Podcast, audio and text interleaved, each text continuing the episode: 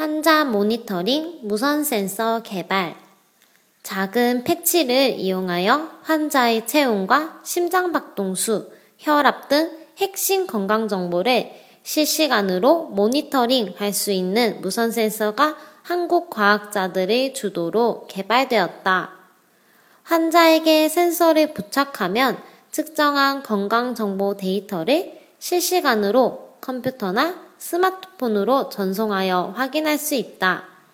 이 기술은 신생아, 수면장애 모니터링 등에 사용될 수 있으며 값비싼 장비 없이 건강 상태를 확인할 수 있다는 것이 장점이다. 韩语资讯尽在韩知。